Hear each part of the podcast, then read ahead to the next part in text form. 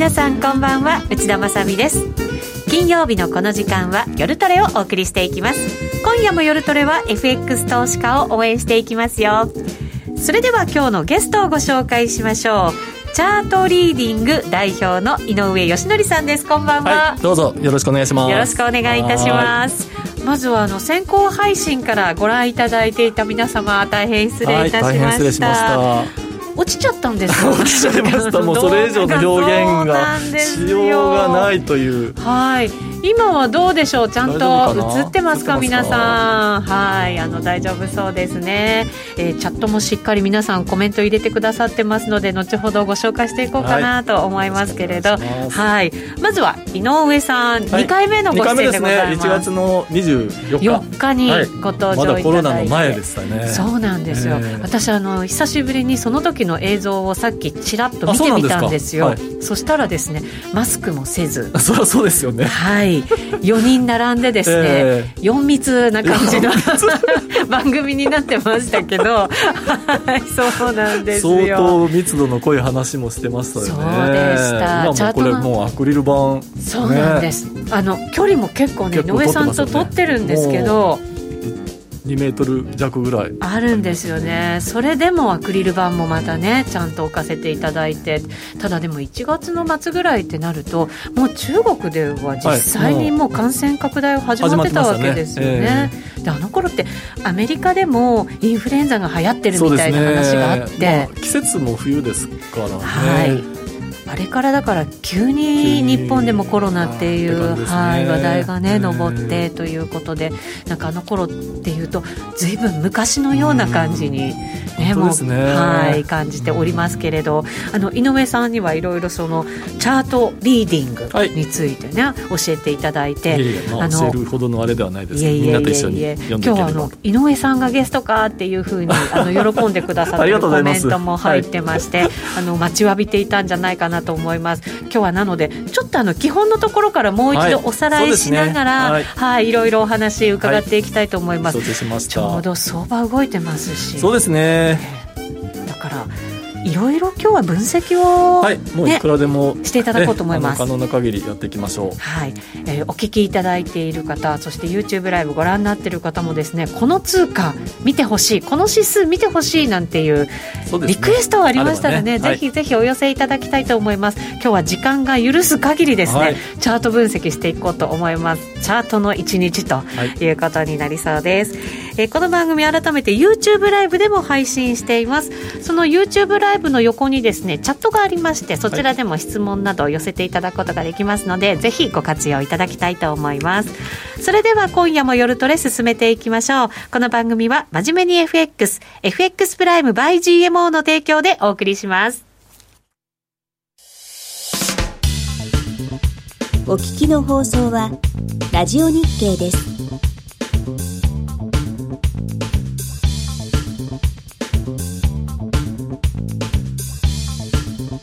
さ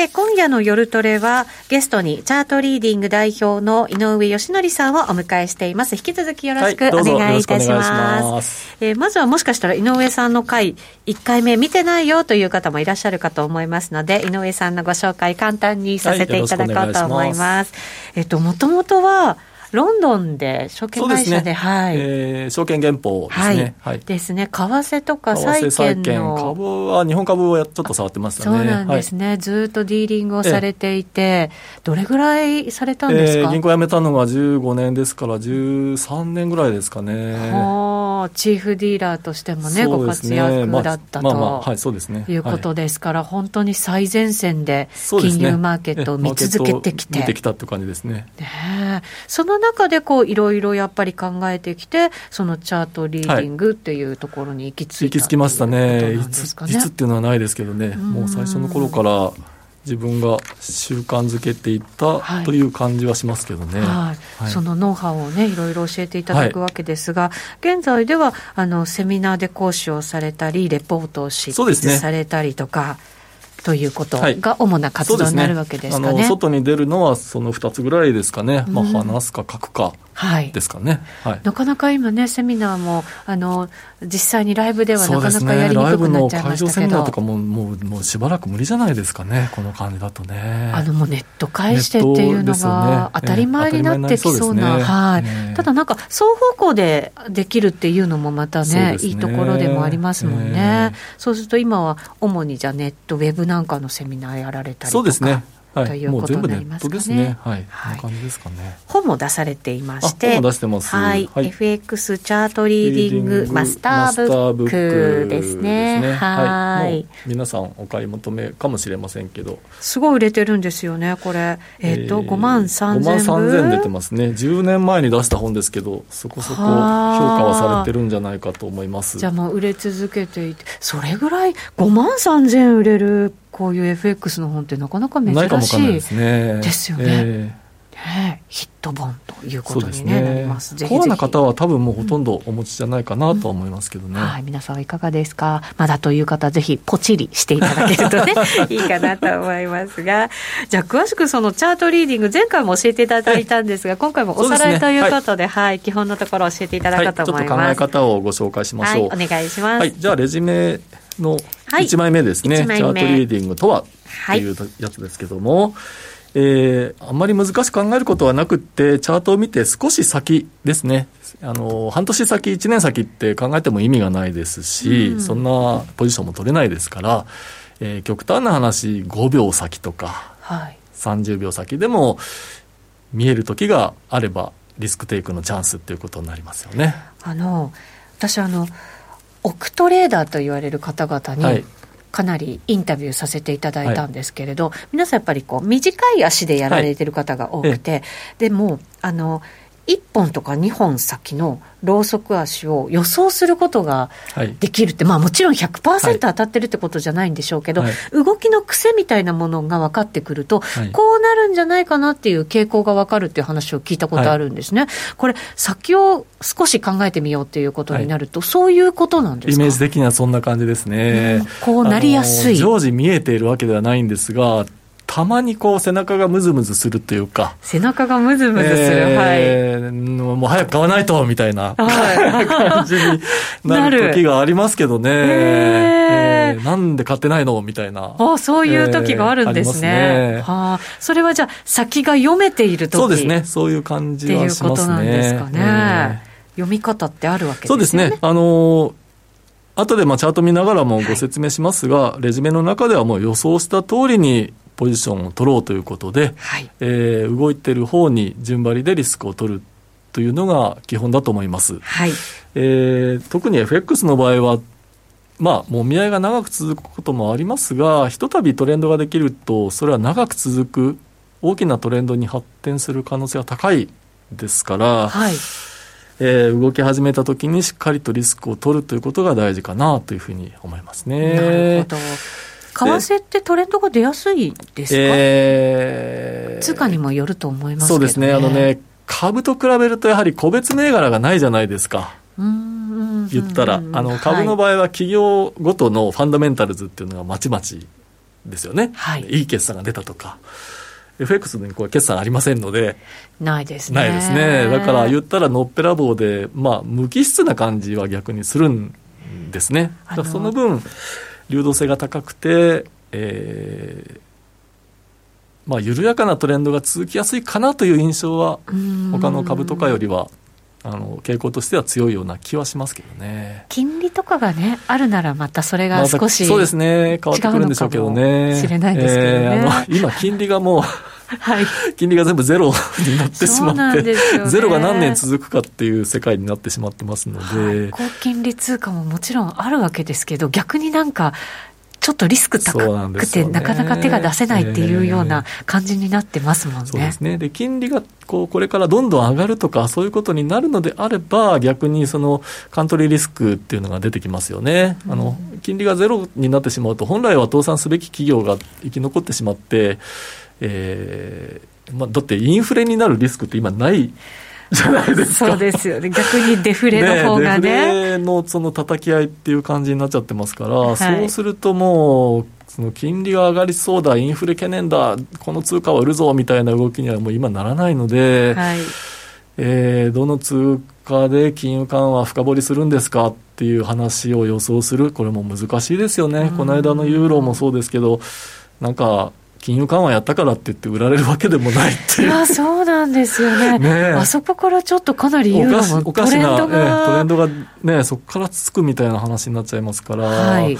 だからあまりこう、ファンダメンタルズにこう、軸足を置きすぎると読み誤ることが多いのかなっていう気はしますよね。はい、そうするとやっぱりチャートに忠実に。そうですね、チャートに忠実にっていうのが基本で、まあレジュメの3つ目のポイントに書いてますけど、まあ予想が外れたら損切るだけなので、あの常に逆差し値の損切り注文は入れましょう、はい。えー、利食いは入れなくてもいいと思います。私自身もほぼ入れることはないので利食いを入れてしまうと約定になったとところからの上がね。上が取れなくなっちゃいますから。そうなんですよ、えー、でもディグイって難しい、難しい、ね、本当にこれ、永遠の課題だなと思います、ね、あそこで外しときゃよかったっていうのも山のようにありますからね、あります、えーはい、今日のドル円とかね、なんで買い戻さんのみたいなね、そうなんですよ。ね、本当そうなんですよ、えー、はい、で、予想が外れたら損切るんだけれども、予想が当たったら評価益を伸ばすということ、はい。えー、ポジションを増やすということ、うん、買い乗せる、売り乗せるっていうふうな形で、えー、リスクをそっちの方に増やすっていう感じですね、まあ、でも最近なかなかそういう動きになりにくいですけどね。あの、おしめ待ちにおしめなしっていうのは株の世界でよく言われることですけど、もっとそうだと思います、ね、そうですよね。下がったら買いたいって言ってて、本当に買えた時にはそれ危ないんじゃないかみたいな感じで考えた方がいいと思いますので。はい、なるほど、はい、考え方としてはもうそれがすべてで、えー、レジメの方ではまあもう当たり前のことを書いてるんですけど、コントロールできることをコントロールして、コントロールできないことはコントロールしないというふうにもう割り切るということですね。はい、そうですね。で、3つ挙げましたけれど、相場がどっちに動くかってこうコントロールできないできません。できたらいいのに。それをみんなこうね、頑張ってこう祈ったりしてコントロールしようとするんですけど、これ祈ってもそっちの方に行かないので、はい、えー、コントロールできることをコントロールする。コントロールできることって2つしかありません。2つ、えーはい、損切りポイントをどこに設定するのか。うんえー、リスク量をどれぐらいにするのか。はい。ということですね。そうですね。利食いはもうあのリスクを落とす方ですから、それはもう別に自分の思ったところでいいというふうには思いますけどね。うん、そうですね、はい、コメントにもモモンガさんが切るのはできるけど伸ばすところがあ分からん。そうですね。うん、あのいろんなやり方あるんですけど、利が乗ってきたら逆差し値のこう自分に、えー、なんていうんですかね、こう。えー、上げるっていうか下げるっていうか厳しい方に持っていって、うんえー、上昇トレンドが緩く続くのであればずっと取る下落トレンドが緩く続くのであれば買い戻しの逆差し値の注文だけどんどん下げていって、うん、えー、下落トレンドをどこまでも追いかけるというふうなやり方も一向かもわからないですね。うそうですね、えー、なかなかねまあ、利食わないっていうのも結構根性もいるんですけどね。ずっと持ちきるっていうのはね。はい。本当にヒヤヒヤする時ありますからね。はい、そんなようなイメージですね。はい、で、まあ、考え方としては先を見ようということなんですが、レジュメの2ページですね。次はもう心構えで、はい、えー、一応もうポジション作るときの意思決定の、まあ、大事なスライドをお持ちしたんですけども、えー、まあこう、こうぐるぐる回るような、はい、えー、サイクルで考えていただきたいんですけども、はい、えー、真ん中辺にポジションを作るっていうのがありますが、うんえーまあ、私たち相場で儲けるためにポジションを作るわけですが、ポジションを作るためには相場感を立てないといけません。はい。相場感を立てるためにチャートを見ないといけません。うん、チャートを見て相場感を立てて、相場感通りのポジションを作って、チャートが動いたら相場感を修正して、またチャートを見る、はい、でぐるぐるぐるぐる繰り返すで極端な話これを、まあ、ティックごとにやっていくっていうのが本当にこうティックを追いかけてらっしゃる方は頭の中でこれをぐるぐるぐるぐるされてらっしゃるんでしょうね。なるほど、そうです。無意識の中でも、はい、もしかしたらやってることなのかもしれないですね。すね。あんまりなんかこう、ポジションを持っちゃったら、はい、あんまりこう、いろんなこと考えないでやってるんですけど、それでも相場感って、はい、あの、これって強いのか弱いのかって書いてくれてますけど、そういうのってなんとなく肌感覚で、あの、感じるようにはしているようには思うんですよね。そうですね。えー、で相場が動くとまた相場感の強弱も影響を受けると思いますので、うん、その自分の相場感に合わせてポジションを変えていくということが大事だと思いますね。はい、でチャートを見るときはやっぱり、後で最近の通貨だとやっぱり OG 円とかが典型例だと思うんですけども、トレンドがね、しっかり出てます、ね、トレンドがしっかり出たときに、えー、しっかりとそっち向きにリスクが取れるかどうかっていうのが極めて重要で、えー、チャートを見るのはトレンドの有無があるかどうかというのを見るために、チャートを見る。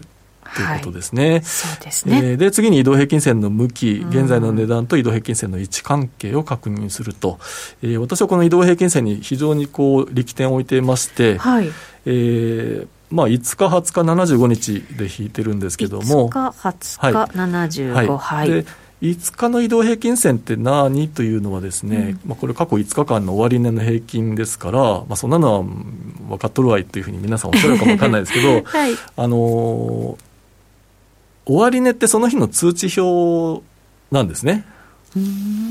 だから上上髭も下髭も出るかもしれないけど、はい、最後ここで引けましたよとこの日の通知表だと、はい、で通知表の5日間の合計を5で割るということはですね過去1週間のマーケット全体の売り買いの平均コストを表している、うんはい、ということは短期の移動平均線5日よりも実体線が上にあるときはマーケット全体で売り方が評価損を抱えている状態なんですね、はい、買い方がトータルして評価益を抱えている、はい、そうすると上がるとですね売り方が買い戻してくる、うん、下がっても売り方が買い戻してくる、うん、精神的に厳しい方に置かれてますから、はい、なので実体線と移動平均線の位置関係を非常に重要視します、うん、で5日っていうのは過去1週間、はい、20日っていうのは過去1か月、うん、75日は過去3か月。ぐらいのイメージで追いかけてます。はい。で、チャートを見るのはその2点ですね。トレンドの有無と移動平均線と実体線の関係ですね。うんはい、で、これを見て相場感を立てるんですけど、当然、えー、戻り高値を超えてきたらちょっと強いかなとか、うん、そういうふうな感じですね、はい、強い弱いって言ってもどれぐらい強いかっていうのも結構ありますよね。そうなんですよ。むちゃくちゃ強いなっていう時あのスピードだったりとかする場合もありますよね、ね、あのいいところに注目されてらっしゃると思います、ん。なんか速いとか勢いがあるなとか、はい、という時はえー、もう下がらないとかね。そうですね、えー、今回なんかやっぱり5ドルなんか見てると、こうちょこっとなんか下に行きそうに見えて、はい、さーっとその上値を取っていって、はる、か上に行っちゃうみたいな、そ、ね,、れが一瞬の間で行われるみたいなことが結構あったりとかしましたよね。ね。だからやっぱり、まあ後であのチャート時間取ってしっかりご説明しますけども、はい、えー、過去のトレンド、トレードレンジの戻り高値を超えたとか、うん、重要なサポートラインを切ってきた、もうレンジブレイクアウトをしっかりと追いかけること、が重要だと思いますね。これどれくらい強いのか弱いのかってなると、はい、その判断基準となると自分の経験の中であこの動き方は結構強いぞとかこの動き方はちょっと弱いなっていうそういう感覚みたいなものでいいんですか？おっしゃる通りだと思います。うん、もうあの数値化はできないと思いますね。そうですよね。えーただ経験的に言うと、もみ合い期間が長ければ長いほどやっぱりエネルギーが溜まってるから、そっちに行きやすいのかなというふうには思いますけどね、でも今回のドル円のように、なんかね、全然だめじゃん？みたいな 感じの時もありますし。そうですね。ね、はい。通貨によってもやっぱり癖ってありそうですね。癖があるという感じはしなくはないですね。そうですね。流動性なんかもねきっとまた反映されそうですしね、えー、でも相場感を立てたらもうその相場感通りにポジションを作るだけ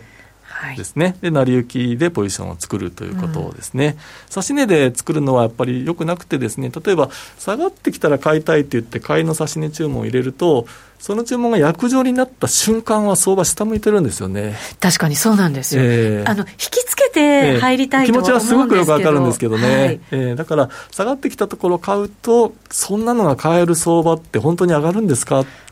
はい、上がったも上が戻ったところを売りたいって言って、そんな売り注文が約定になる相場って本当に下がるんですか？っていうのがありますね。だから本当に買いたいところと、買っていいところっていうのは違うってことですね。はいなるほど。私なんかもの、相場するときに基本4時間足で見てたりするんですね。はい、でも、4時間足でいいところまで下がってきたりとかすると、やっぱりなんとなく重くもなっちゃってるんですよね。なかなか戻らないわけですよ。なので、最近ちょっとこう変えて、4時間足で見るんだけど、15分足ぐらいでちょこっと垂れたぐらいのところで、あの、こう入ったりとかすると戻ってくれるみたいなのがあって。そうなんですよ。はい。難しいんですけどね。で、まあ、ポジションを作ったら、もう損切りはやっぱりルールをもう決めておかないと、はい、これはだめですね。あの本当の損切りって、例えばここで買いました、はい、えー、なんか違う動き見せてるなっていう時にもうすぐ切らないといけないこれが本当の損切りだと思うんですけども、はい、なかなかその常時相場を見れる方もいらっしゃらないでしょうし、買った時と雰囲気が違うということを感じ取れるような人もそんなにいないと思うんですね。そうするとやっぱりチャートポイントでここがついたらもうダメかなっていうところに逆差し値を入れるしかないと思います。はい、そうですね。はい、諦めるところですよね。そうですね。諦められるところ。もうもうダメね、これ、みたいな。そういうのありますよね。で、まあ、逆差し値の損切りは入れて、これは値幅でも何でもいいと思うんですね。あの、何銭がいいんですかっていうご質問も本当によく受けますけど、それって利食いに答えがないのと同じで、損切りの値幅なんて多分答えないと思うんですよね。また通貨によっても全然違うじゃないですか、このボラティリティ、はい、あの、ドル円とポンドとかだと全然違いますよね。はい、だから、ポンドだったら50銭動くなんて当たり前みたいに考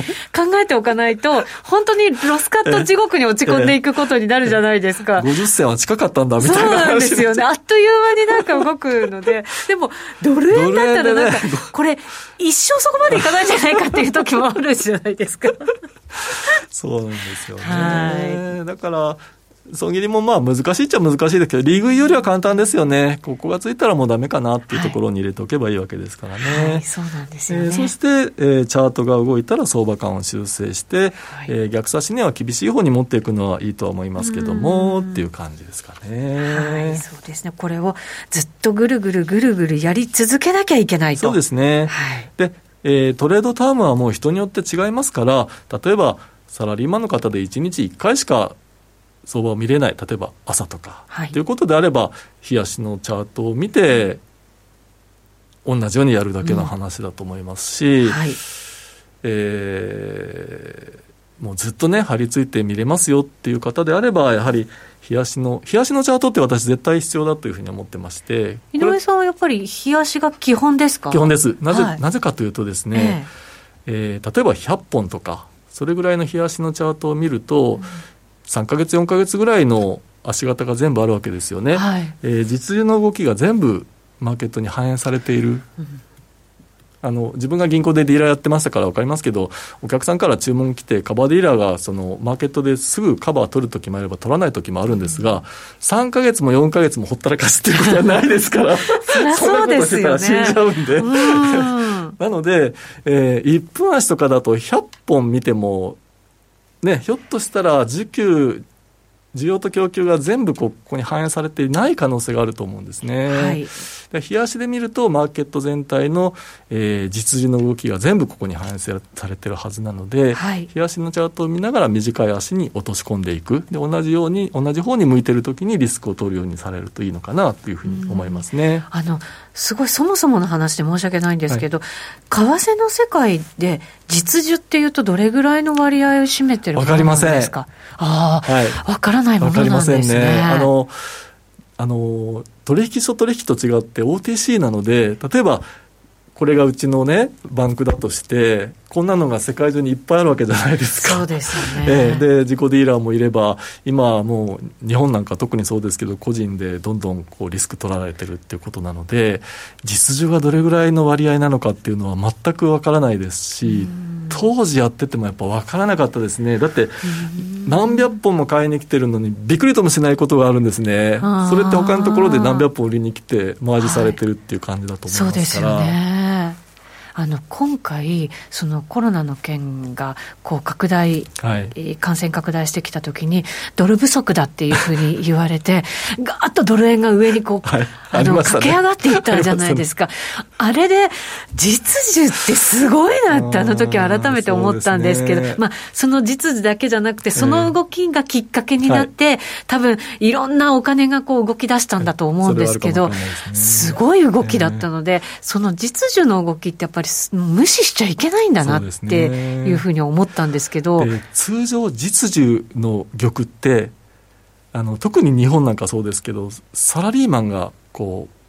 執行するじゃないですか、はい、だから例えば飛行機会社とかって原油を買わないといけない、まあ、当然ドルを買うんですね、ええ、彼らはドルを売るってことないので そうするとやっぱり下がったところ下がったところを指し値で買いたいんですね。でそれがもうじわじわじわじわ上がっていくとまあ倫理を書いて今日はここまでビッド上げていいですかみたいな話になるんですかね。でそれが本当に買えなくなるともう成り行きで買いに来たりみたいな話でこうトレンドが発生する？より押し出されるような印象ですかね。なるほどね。だから、まあ、実需がきっかけになったとしても、それで相場が動き出すと、実需もそこについていくっていう感じの。ね、だから、より強いトレンドになっていく可能性があるっていうことですね。で、我々は言っても実需じゃないので、買ったら売らないとダメだし、まあそうですね、売ったら買わないとダメなので、はい、せめて自分の思ってる方に動いてよぐらいの力しかありませんから、まあ、実需の強い方についていくしかないのかなとは思いますけどね。そ、ね、れはもう個人トレーダーも同じですもんね。同じだと思いますけどね。そうですよね。だからトレンドに逆らっちゃダメ。そうですね。揉み合ってる相場は、はい、あの実需がこううまくバランスが取れているので。うん、収益チャンスが乏しいと考えた方がいいですよね。なるほど、えー、バランスが整ってるから、ああいう持ち合い相場みたいなものができるんですね。動いてる相場の方がリスクも取りやすいし収益性も高いんじゃないかなっていうふうに思いますね。なるほどなるほど。すいません。なんかちょっと話がそれちゃいましたが。全然、はい。まあ、こんなようなことをおそらく順張りでこうトレンドフォローでされてらっしゃる方は頭の中でぐるぐるぐるぐるされてるんだろうなというふうには思いますけど、ね、そうですね、まあ、チャート眺めながら本当に強さとかって本当になんかね感じてる感じがあるので、ねえ。ー、それでなんかこう OK だよと言われるならちょっと安心する感じがね ありますけどね。はい。さてさて、では、えっ、ー、と、この後ですね、チャートね、はい、分析していただこうと思うので、一旦 CM を入れさせていただいてから、ね。はい、はい、チャート分析入りたいと思います、はい。皆さんのリクエストもお待ちしております。約定力で選ぶなら FX プライム by GMO。レートが大きく滑って負けてしまったなどのご経験がある方は、ぜひ FX プライム by GMO のご利用を検討してください。数多くの勝ち組トレーダーが認める約定力でサクサクお取引いただけます。スキャルピングも大歓迎。パソコン、スマホ両方で使えるハイスピード注文は、待ち時間なしの連続発注を実現。保有ポジションの全決済注文にも対応。スキャルピング取引引と相性抜群です。新規口座開設とお取引で最大50万5000円のキャッシュバックキャンペーンを実施中です。詳細は FX プライム by GMO のホームページをご覧ください。株式会社 FX プライムバイ GMO は関東財務局長金賞第259号の金融商品取引業者です。当社で取り扱う商品は価格の変動などにより投資額以上の損失が発生することがあります。取引開始にあたっては契約締結前交付書面を熟読、ご理解いただいた上でご自身の判断にてお願いいたします。詳しくは契約締結前交付書面などをお読みください。お聞きの放送は、ラジオ日経です。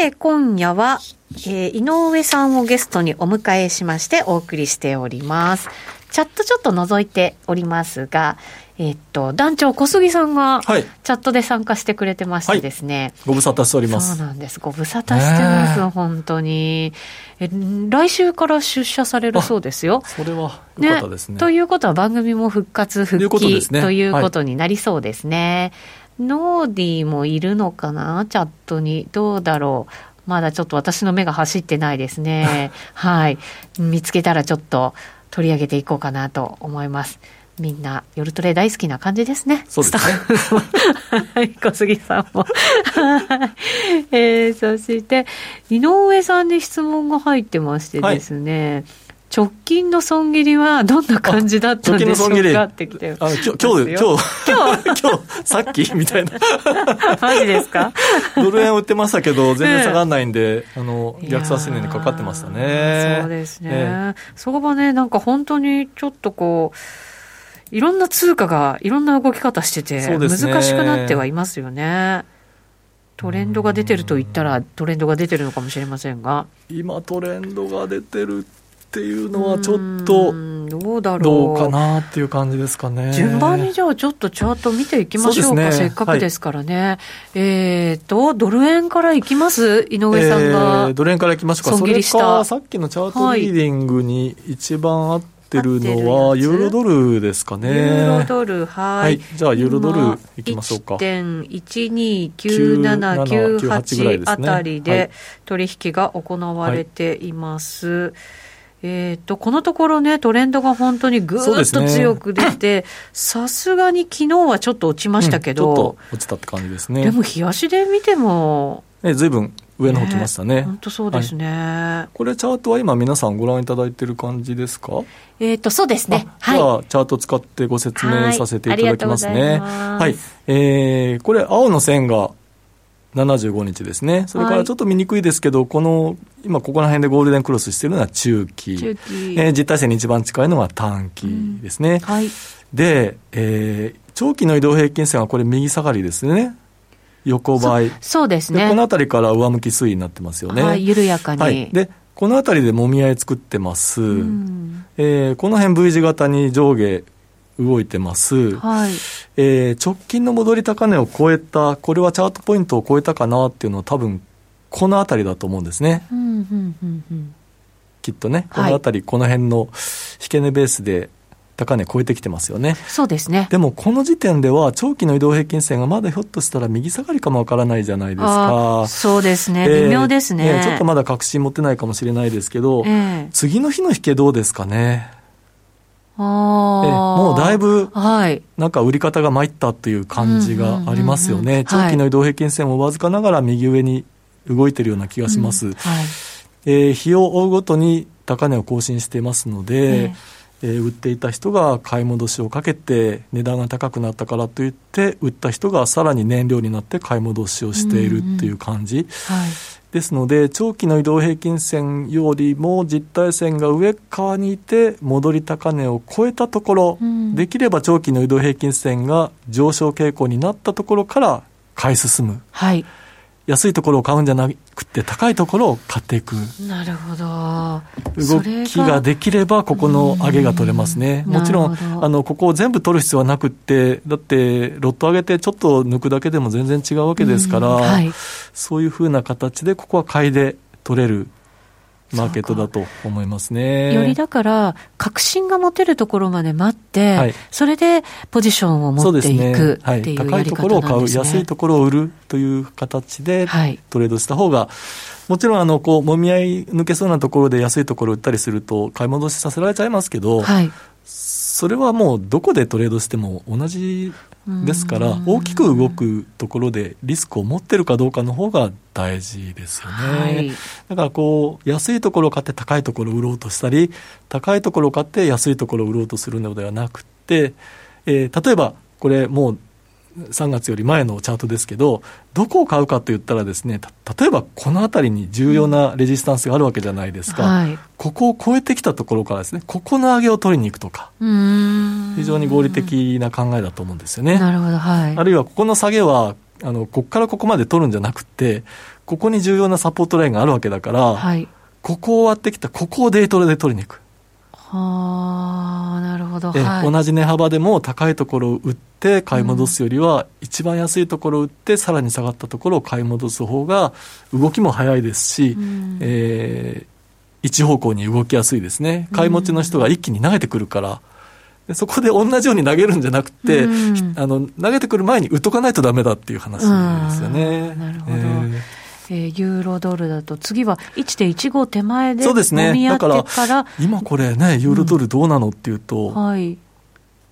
まあ、ここ中、中期、長期がゴールデンクロスしてますし、うん。はい、実体線が上側にいるので、まだ上昇トレンドだろうというふうには判断できるんですけど、うん、今買うんじゃなくて、昨日の高値超えてきたらとかいう感じですかね。そうですね、えー、そこからロングで入っていくということなんですね。下がったところを買うんじゃなくて、買われたところを買う。ようなイメージですね。なるほど。あの、株なんかでも新高値銘柄は買いだみたいな、ね、ねことがありますけど、それと同じようにして、同じですね。はい、ということなんですね。えー、高いところを買う勇気、弾力がないんだよねって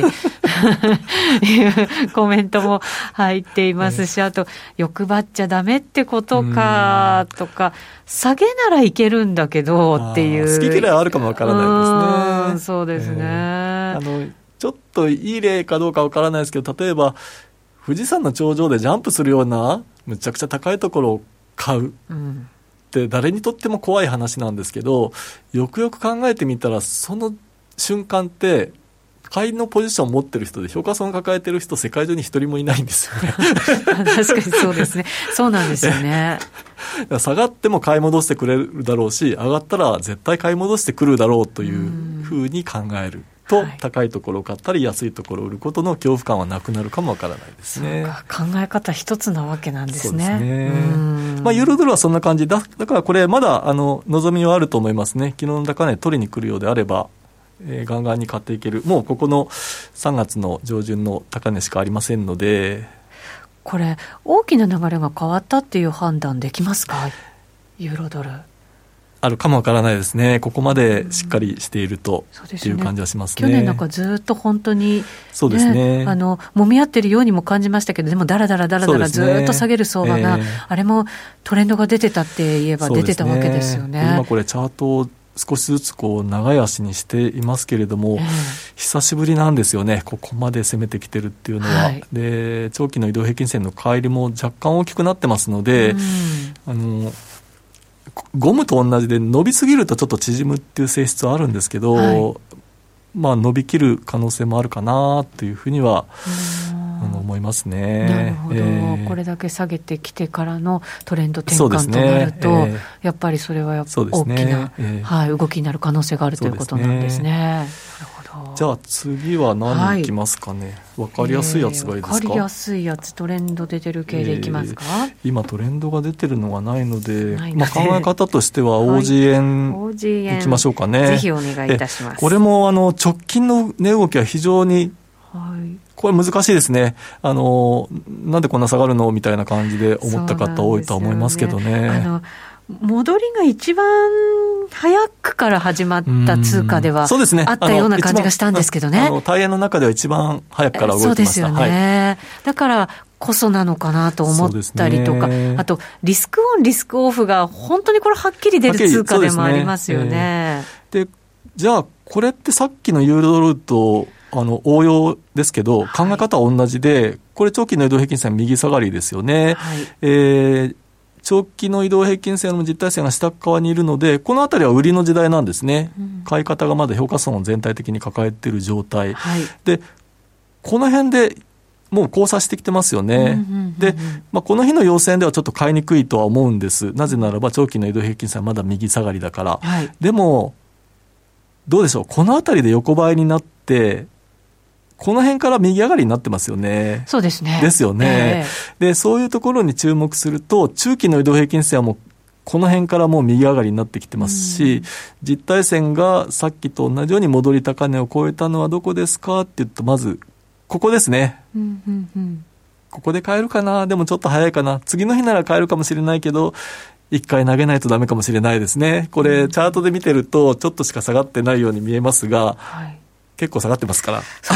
そうなんですよね。ここは一回投げないといけないかもしれない。で、うん、ポイントはここですよね。ここをもう一回、もう一回買うんですね。はえー、でここ、ここが買えなくても、えー、ここは買えますよね。ああ、そうですね。えー、えー、で、こここの日の引けも買えるし、次の日の引けも買えるし、次の次の日の引けも買えるし、この辺はどこ買っても儲かる時代なんですよね、うん、これはやっぱりこう積み上げ、ポジションを積み上げていくような感じのトレンドですか、はい、だったと思います、はい、それができるかどうかで収益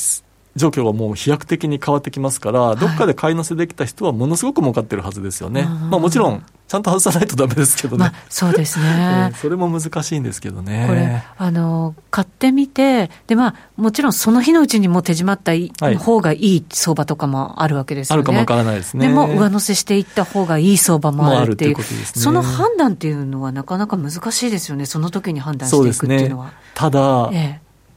これ、時間足に落とすと、こんな感じのチャートになるんですけど、やっぱり私、冷やしがベースで実需を見ながら、うん、例えば、この辺りのチャートって、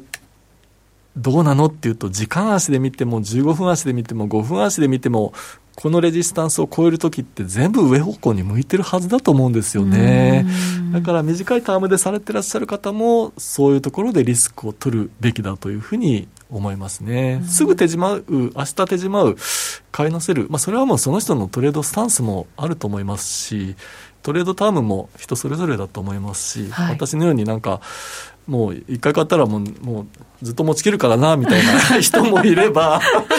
結構持ちきるタイプですか？結構持ちきる方です。だから動く時って為替って5円10円あの畳のねあの数で動きますから最近そういう相場がないのでなかなか利食いは難しいなと思うんですけど本当に動く時ってドル円でも1日で10円ぐらい動く時があるわけですからね。でも今はそういう考え方よりももうちょっともうちょっとこう保有タームは短い方がいいのかもしれないなっていうのは感じますね。それは相場がそういう相場だということで、えー、荒っぽいからみたいな感じなんですか、えー、逆ですね、やっぱり金利がゼロでも金利が上がる不安っていうのがないので、えー、えー、もうみんな金利なんて上がらないぞってもう舐めきってる状態だと思いますから、ボラティリティがやっぱり上がりにくいっていう相場なんじゃないかなと思いますね。なるほど。ボラティリティが低いなら低いなりに緩やかなトレンドがあるんだったら、まあ、ここの OGM さっきのユーロドルもそうですけど、えー、そこをしっかりとリスクを取るっていうことが大事かなというふうに思いますけどね。今日今 OGA なんかちょっと今戻してますけどね。はい戻ってきて、えー、ちょっとまた重くなってみたいな感じもあるんですけど。持ち続けます？井上さんだったらいや、持てないですね。やっぱり次買うとしたら、やっぱり、うん、昨日の高値を超えてきてもまだ買わないかな。もっと高いとこですね。昨日の高値っつったら結構高くないですか？ね。そこまで、そこまで今日戻すんだったら買ってもいいかもわかんないですね。それが相場の勢い、強さだったりしますか？ですね。だから昨日の胴体部分を全部包んで高く引けましたっていうんだったら買ってもいいかもわからないですね。そうか、そこまで待たなきゃいけない。えー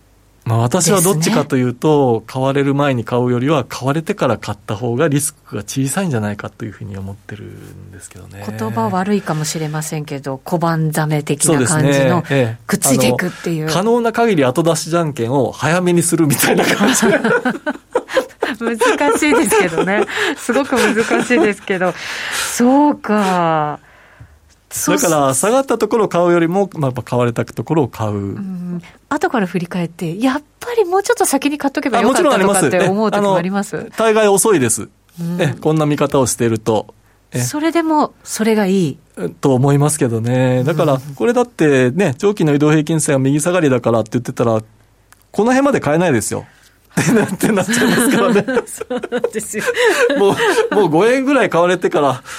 買いかなみたいな感じで入ることになるので。そうなんですよ。だから、そこまで待たなきゃいけないのかって思っちゃうんですけど、でもその方がまだ。そうですね。であれば、あの、少しずつ打診で、ロットを抑えてちょっとずつ買い上がるとかいうやり方もあるとは思うんですけどね。そうですね。えー、これ70円ぐらいから変え変えて変えてますから、5、6円は取れてるんですよね、この動きだけでもね。ねだから確信が持てたところで、ポジション量をもうちょっとこう本気のものを入れていくっていう感じでも、いいと思います。十分間に合う相場付きだと思いますし。そうですよね、はい、なるほど。そういうふうにしていけば、こうストレスもね、うん、あと、持たざるリスク的なものも 感じなくてす、感じなくて済むじゃないですか。なんでやってないんだみたいな。そうなんですよ。だってみんな儲かってるのに私だけ儲かってないみたいな、こう、気持ちになるじゃないですか。はい。だからそうですね。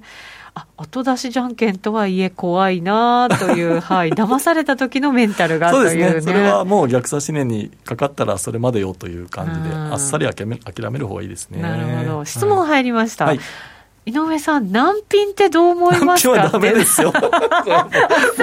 意味が、意味がよくわからない。その、多分その、例えばじゃあ上昇トレンドで下がったところを買いました。また下がったところを買いますっていうのが難品だとすればですよ。はい、最初の買い注文がもう下がったところを買ってるから逆張りになっちゃってますよね。はい、で、そのポジション評価損になって、こう、もう負けてるのに、また援軍を送るわけでしょ。そうですね。えだからもう、あの、私本にも書きましたけど、ディーラー成り立ての時に一回大やられして、そこから難品はやったことないですね。だからもう、かれこれ、27年ぐらい難品やったことないですね。まれに、それですごい助かっちゃったりする場合もあるじゃないですか。あの、相場って受注発戻るんですよ。ええ、でも、たまに戻らない時があるんで。その時の怖さってそう、そういう時にリスクが大きくなってるというのは非常に危ないですよね。援軍もろとも全滅みたいな時も、ね、ナンパ戦を助けに行って、またナンパしちゃうみたいな感じになっちゃいますから。ね、あの、ちょっと利食いのところも教えていただこうかなと思うんですけど。利食いは難しいですけどね。さっきのなんか5ドルかなんかで、5ドル円。買った体で、はい、じゃあどこで利食うかっていうのなんか、それはですね、はい。あの、考え方としてはですね、ええ、あの、じゃあ、えーと、じゃあこれチャートで、ここ70円で買ったとしましょう。はい、で、えー、前の日の安値が68円の何銭か分かんないけど、えー、前の日の安値切ったら損切りみたいな感じに設定しましょうか、逆差し値で。はい、そしたら、えー、この逆差し値の損切り注文って引っかからないですよね。そうです、ね、買われてる上昇トレンド入っちゃったから。はい、そしたら、戻り高値を超えたところで、損切りの逆差し値の注文を上げてやる。上げていく、はい、はい、えー、戻り高値を30銭超えたら30銭上げるとか、15銭上げるでも何でもいいんですけど、なるほど上がれば上がっただけ逆差し値の売り注文を上げていく。一緒にだから上げていくわけです。上がっていくわけですね。はい。はい、で、利食いを入れずに、そういうふうな形にしていれば、77円までは絶対ロングポジションは残ってるはずなんですよ。なるほど。はい、そうすると、じゃあ、上に、で、捕まえようとするんじゃなくて、はい、下で捕まえていくっていう。逆差し値にかける。なるほど、なるほど。だからそういうふうな形でやってれば70円で買っても、ひょっとしたら昨日の陰線でリグってる可能性がありますね。逆差し値にかかって。はい。で、それはたまたまの結果論であって、それでも70円から73円50銭ですから、3円50銭ぐらいは取れてるっていうことになりますし、そうですね、えー、この相場がもっともっと上昇トレンドを続けていけば、ずっと取れてるはずですよね。うんなるほど、はい、これが一つの考え方。そうですね、はい、結局だから、あの、サーカスのこういうブランコみたいなやつで、下にこう網が張ってあって、はいはい、それで助かったみたいな感じ、その網をどんどんどんどん上げていく。上げていくっていうことですよね。ねなるほど、はい。でこれができる人は、あの、大きなトレンドを当然取れるようになります。はい、リーグはないから。そうですね。はい。で、普通の人はなかなかそれはできないのでリグっちゃうんですけど、できるだけリグわないようにするにはどうしたらいいかというと、例えば最初2単位買ったとしたら、1単位は逆差し値だけ入れて、うん、もう1単位は OCO で損切りと利食いを入れようとか。そうすると利食いにかかってもまだ1単位残りますから、はい、えー、ポジションのうちの一部だけでもいいから残す勇気ですね。うん、そうですね。そうすると、その後また動き出したときに、はい、あの入りやすかったりしますよね。ね。はい、で、どこでリグかっていうのは本当に難しいんですけど、はい、えー、例えばボリンジャーバンドの上の2シグマに引っかかったらとか、うん、納得感の問題だと思うんですよね、ポジション作るのは相場感だけど、リーグのはな自分を納得させるっていう感じじゃないですか。そうなんですよね。ねなんかどっかしらに欲のかけらが残っていて。あんなとこでなんで売っちゃったのみたいな。ありますよね。ほら上がったじゃんみたいな。あそこ買わないといけなかったじゃないかみたいな時はありますからね。そうですね。そうか、そこはもう常に井上さんみたいになったとしても何十年やってたとしても、いやある意味。もう欲との戦いですね。すねもう欲望でしかないので、こんなの、本当に。だから逆差しね、どんどん上げていくっていうような、それも機械的にできるように本当になれば、一番いいわけですね。すね上がった分の半分上げようかな、上がった分、今日はフルスライドさせようかな、はい、今日はすごく買われたから、すごく上げてあげようかなとか、そういうなんか楽しみがあるといいかもしれないですね。はい、ピラミッティング、どういうふうにすればいいですかピラミッティングはですね、はい、あの口で言うほど簡単ではなくて、これもよくご質問を受けるんですけど、えー、買って上がったので買ったんですけど、だめでした。よくご質問受けるんですね、はい、でそれは買って上がって買うのがだめなんじゃなくて買って上がったところでチャートを見て相場感が強くなってないとだめなんですよ。そうか、えー、だから1単位しか持ってないのはだめだと、うん、最初1単位買った時よりも相場感が強くなっている。しかも評価益を抱えている、えー、なんでもう1単位持ってないんだ？この自分は？みたいな。っていう時に買い乗せるっていうふうな話になるんですね。だからこの OG 円で言ったら70円どころでうまく買えてここの71円2円までで跳ねた時にやっぱり強いんだというふうに判断できた人は大きなロットで77円までの駆け上がりを2単位で取れたかもわからないですね。そうか。ちょっとこう、もうポジション持っていて、はい、ちょっとだれてきて、ええ、そこでポジション増やすんじゃないわけなんですよね。私は思います。結局。だから、最初にエントリーした時と同じような形で入れる時に入っていかなきゃいけないんですね。だから、えー、まあ強気の相場だったら、ここで買いました。上がったけど戻ってきちゃいました。これはひょっとしたらやばいかもしれない。なので、逆差し値はそのまま。はい。で、えー、買って上がって、って下がってきました、また上がってきましたって言ったら、ここを超えたところがチャンスですよね。ねという感じですね。で、ロットもやっぱりどうかな、あのこれあんまり根拠はないと思うんですけど、10買って20買い乗せるとかって、やっぱりちょっとこう、アンバランスな感じがして、同じ量？同じ量か少ない量。はあ、なるほど。ではないかなとなんか個人的には思うんですね。だから最初に持つポジションが一番大きい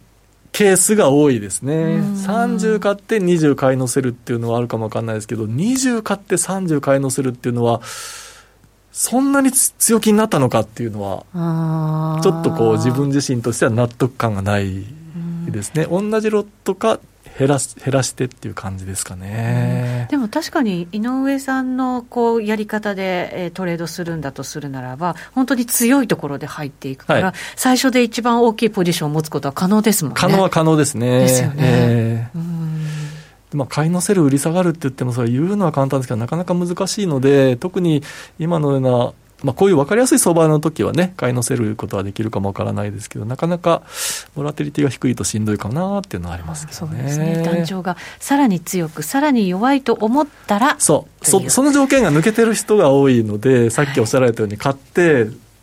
買われて戻ってきた時に買っちゃって、ね、下がっちゃったりとかはあるかもわからないですね。ポジションを持ってて、ああ、もっともっとければよかったっていう、自分都合であのピラミッティングしちゃうことってすごくあるので、だから、中途半端なピラミッティングになることもあるんですよね。そうですね。えっ、ー、と、5ドル円。今からどうなりますか、今から。そうなんですよ。先をちょっと読んでいただくというね、えー、ねちょっとお話しましたけど、えー、昨日大きな陰線を引いて、はい、これあの、状況としては、長期の移動平均線よりも実体線が上側にいますので、うんはい、私はこういうチャートでどんなに売られても売りからは入らないです。はあ、なるほど、はい、はい、もうそこはもう終始徹底していて、うん、長期の移動平均線の上側にいるんだったら買うことしか考えないです。なるほど。そうすると下がったところは買わないので、えー、昨日も一昨日もその前も買うっていう選択はないですね。で、じゃあどうなったら買うのかって言われたら、戻り高値を超えたらっていう話なので、例えば今日、昨日の高値を超えてきたら、はい、これは買ってもいいかもわかんないですね。そうですね。結構上な感じもしますけどね。えー、いきなり今日77円まで買われましたって言ったら、これはもうサイズで買っていいんじゃないですか？ああ、なるほど、はい、そうですね。売られたら見送りっていう感じかな。はい、わ、かりました。えー、ただいまドル円ロングしましたということが ドル円今チャート切り替えますけど。えー、と、あ、これ5ドル円でしたね。5ドル円でした。はい。はい、井上さんは入らないところで入りましたね。はい。ということですよね。私はこれではちょっと買わないなうんまだ強いとは言えないわけですもんね。あの強いのは強いと思います。この居場所自体はね。でも、うん、ちょっとここでは買わないかなっていう感じですね。今ドル円やってらっしゃる方もいるんですかね。見ときましょうか。ドル円見ましょうか。はい。はい、井上さん今日ロスカットしたという、ね、今日損切りかけました。したはい、その前になぜ売ったのかというのを ご説明しますと、はい、はい、えー、これ長期の移動平均線は右に右下がりですね、だだ下がりです。で特徴的なのはこの日の陽線。ですよね。はい。えー、まあ、えー、長らくもう1日3、40銭動けば動いたねみたいなところからぴょいと陽線が出て、うん、はい。えらい久しぶりに上に行きました。いや、行きましたよ、これ。もう、これはもうドルを買うしかないのかというふうに思ったんですが、えー、えー、何のことはない、えー、ガガガッと陰線引いて、下がってきました。下がっちゃいました。はい。で大事なのはやっぱりこの日の陽線の胴体部分を下回ったという事実ですよね。ああ、なるほどね。えー、はい。あの、シングルラッパが鳴ったところを下回ってしまうと。ああ、そうですね。買いじゃなかったんですね。結局騙しだったのねっていうことですか。じゃあ売りですか？みたいなふうに私には見えたんですね。買ってもダメなら売ってみろと、ええ、ここはやっぱり、この形状でね、上やってダメで下がってきて、この胴体部分を下回ったら、これは売りしかないんじゃないか。って、7円の当選台とか売れたんですけど、なんか、寝ぼけまなこで、なんかね、そんな理由が、そんな理由があって、だったと。6円台の、なんか、90何銭かなんかを叩いて、まあ全然楽勝とかって思ってたんですけど、まあこれはもう今日みたいに、こんな戻しちゃうとね、これはもうちょっと、戻すもう買い戻さないとっていう感じですよね。ただこれ、決して今からロングで入るっていう感じではまだないわけですよね。私自身はちょっと買いでは見れないですね。これもし買うとするならばですよ、はい、この、えっ、ー、と、109円の後半つけたところを抜けたところ、ね、ここ抜けてからようやく買い始めるみたいな感じですか。はあ、そうか、まだまだ上だ。値幅をたくさん取る必要はないわけですよ、えー、小さな値幅でもロット上げて取れば収益は変わりませんから。確実なところで確実な利益を狙っていく、えーえー、早く動くところ、うん、早く動くところって買い方が諦めて投げるとところか売り方が諦めて成り行きで買い戻すところなんで、はい、それはチャートポイントをブレイクするところなんですよね。だから人のなんて言ったらいいのかな恐怖心をお金に変える、はい、だから本当だったら成り行きなんてどこで売れるかわからないのにもう私のポジションスクエアにさせてください。お金払いますからっていうところを他の人の恐怖心を自分の収益に変えるなるほど。ゲームだと思います。なるほど、はい、どうぞどうぞっていう、はい。はい、私が買い戻してあげますから みたいな。なるほどね。あなたの代わりにリスクを取ってあげると言いながら実は利食いだったりするっていう、そんな感じですよね、ね、そういうちょっと上から目線のトレードができるように。いや、上から目線じゃないですよ。ある意味ですよ。ね。はい、いろんな世界中のね。はい、そうですよ、えー、これ殴り合ってるだけですからね、はい、相場で。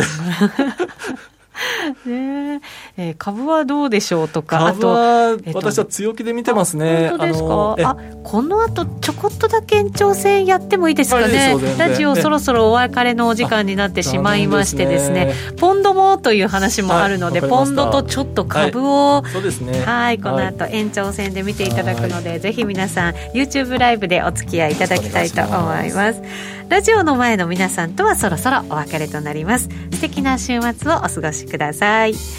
この番組は真面目に FXFX プライム by GMO の提供でお送りしました。